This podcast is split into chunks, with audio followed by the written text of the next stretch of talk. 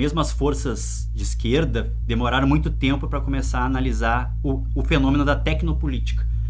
E essa coisa também que muitos experimentaram durante, durante a pandemia, que é primeiro parecia muito legal, vou trabalhar em casa, vou trabalhar no meu quarto, o home office. Mas no fim você estava morando no trabalho.